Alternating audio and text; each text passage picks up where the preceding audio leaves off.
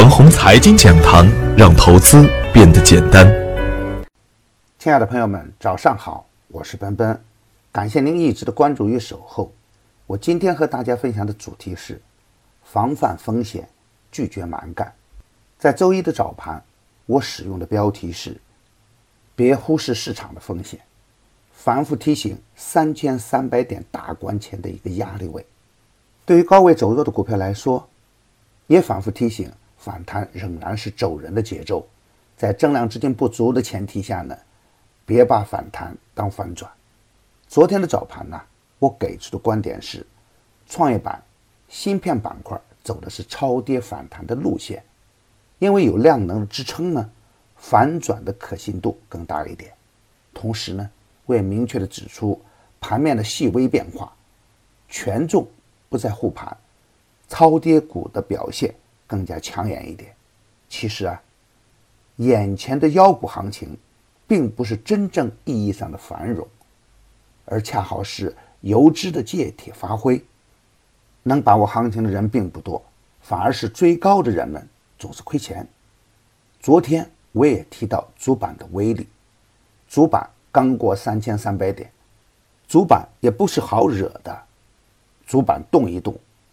大盘都会颤抖，而主板的震荡呢，又是大概率事件，所以把握好节奏，才能确保资金安全。强势的创业板、芯片、五 G 个股，可以在回调的过程中大胆接盘。而从中长线的角度来看呢，热点加业绩优良加高成长性，会成为未来投资的重点。其实啊，无论市场怎么发展，市场。都不会出现只涨不跌的股票，再好的股票都需要做波段。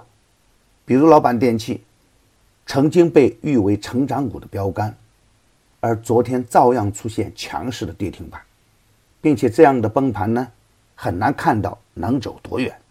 曾经的庄股华人药业，连续七个跌停板，把一年多的涨幅吃完，再牛逼的老板也难回天。股票市场就是这样。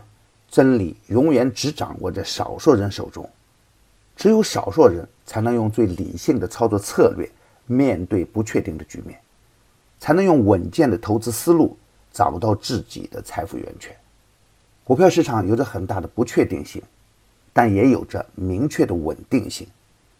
上升通道形成以后，赚钱才能稳定，而一旦出现了高位走弱呢，就不能轻易跟踪。当前的行情下，有老板电器的引领，而其他大涨的高成长票源也可能出现筹码的松动。但是从中长线的角度来看，不能因为老板电器的个案而怀疑成长股的投资空间。市场稳定以后，低位的成长股啊还会强势表演。市场的机会在超跌反弹，市场的风险呢在于大涨后留下的风险。底部强势的股票呢？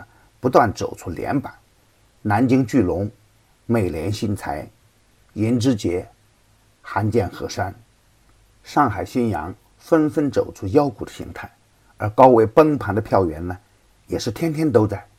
这样冰火两重天的个股，天天共存于 A 股，值得每个人去深思。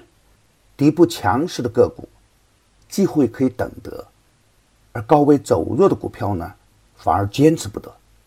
今天操作的要点是盯着创业板指数做股票。创业板强势的时候，对于强势的中小创个股来说，就可以高看一眼。主板的回撤也不是一蹴而就的，主板的震荡也会带来很大的震荡，甚至形成跷跷板效应。但对于底部的强势股票来说呢，回调又是较好的买点。高位走弱的股票啊，仍然不能轻易接盘。就算是成长性好的个股，也要是真正的上升趋势形成的时候才能接着干。比如贵州茅台，在它的成长过程中呢，也有过股价腰斩的经历。长期持有一只股票，不仅要有信仰，还要有运气在里面。近期关注的重点，芯片、创业板中的强势票源，军工航天板块呢，总体还是超跌反弹。但是由于整体的业绩较差，不适合追高干，主板的崩盘也只是个别的股票，大盘还会保持比较平稳的震荡局面。底部的优质个股啊，持股可以耐心一点。银之杰、上海新阳、中方股份等可以高看一眼。另外，牛三选牛股的第二季呢，已经于二十五日正式上线。在第二季中，我们有更优的营盘策略，以每周营盘为目标。加强适时的建仓和实盘指导。首推的梅雁吉祥，昨天封板，今天就是优惠的最后期限。与牛散结缘，您将成为下一个牛散。只需关注陈红财经微信公众号，回复“牛散选牛股”即可。两千一八年，我们一起赢盘。